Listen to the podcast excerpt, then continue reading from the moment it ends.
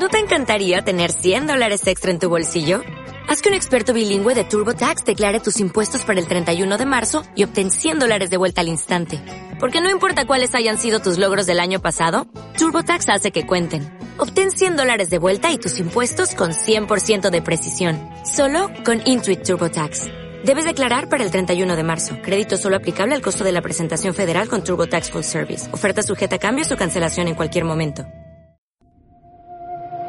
Si no sabes qué hacer, a dónde acudir y has recibido muchos no como respuesta, este podcast te brindará un espacio de ayuda y orientación. Bienvenidos a la consulta. Hablemos de extranjería, nacionalidad y asilo. Con la abogada Machelin Díaz. Soy Machelin Díaz, abogada especializada en extranjería, nacionalidad y asilo acá en España. En este nuevo episodio de podcast quiero hablar sobre requerimientos de nacionalidad que se están haciendo a personas que han solicitado la nacionalidad y que no queda lo suficientemente claro de su residencia efectiva en España. ¿Esto qué quiere decir?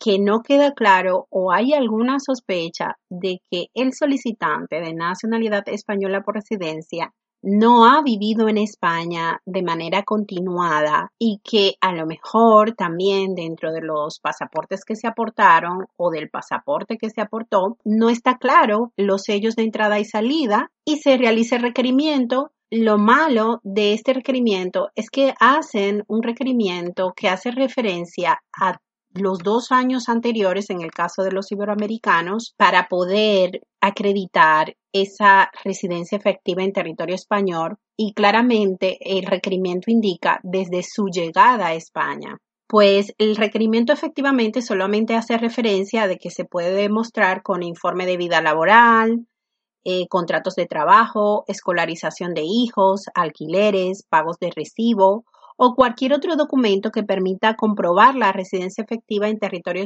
nacional desde su llegada a España.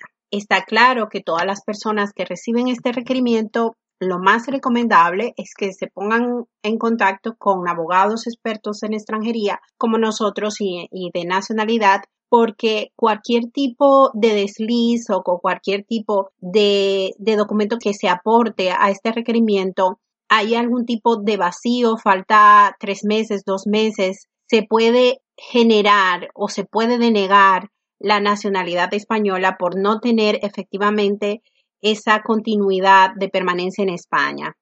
Muchas personas nos preguntan, Machelin, ¿qué documentos es necesario aportar?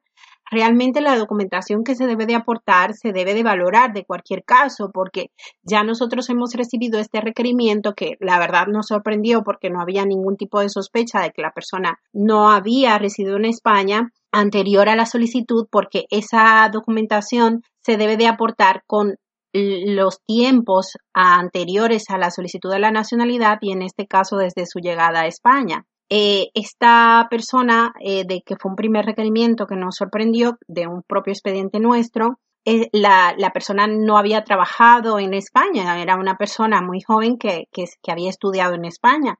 Entonces, en este caso, nosotros solamente aportamos la documentación que era de estudios, de recargas de abono transporte, o sea que no necesariamente la documentación va a ser igual para todos los solicitantes y por eso es necesario valorar y que se pueda comprobar una eh, continuidad de permanencia en España por lo menos de un documento de cada tres meses.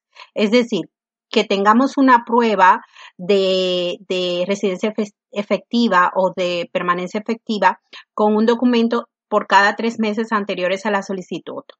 Podemos hablar de, en el caso de que sea vida laboral, nóminas, contratos de trabajo, contratos móviles, contratos de gimnasio, envíos de dinero, cuentas bancarias o movimientos de tarjetas que se haya usado en España y que se pueda comprobar de que ha sido en comercios españoles, asistencia médica, eh, ya sea en médico privado o público, cartas de Hacienda o de la Seguridad Social, cursos que se hayan realizado en España, históricos de recargas de abono transporte o ya directamente un histórico de haber usado eh, taxis privados, Uber, Cabify, contratos de alquiler justificante de asistencia a iglesias, centros culturales, bibliotecas, eh, centros, ya sea también carnet o participación en algún organismo público, cultural, lúdico o social, la inscripción consular, algún documento que hemos realizado a través de nuestro consulado,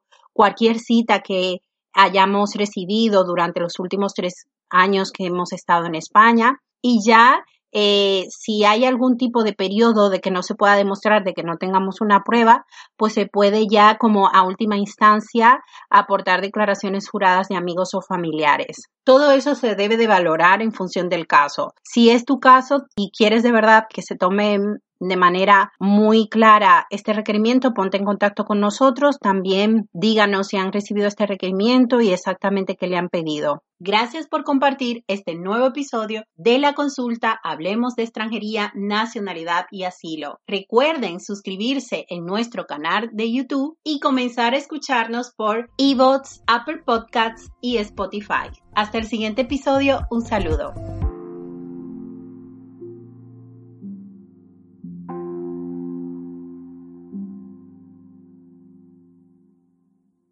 As a new Western Union customer, you can enjoy a $0 transfer fee on your first international online money transfer. Send money to your family and friends back home the fast, easy, and reliable way.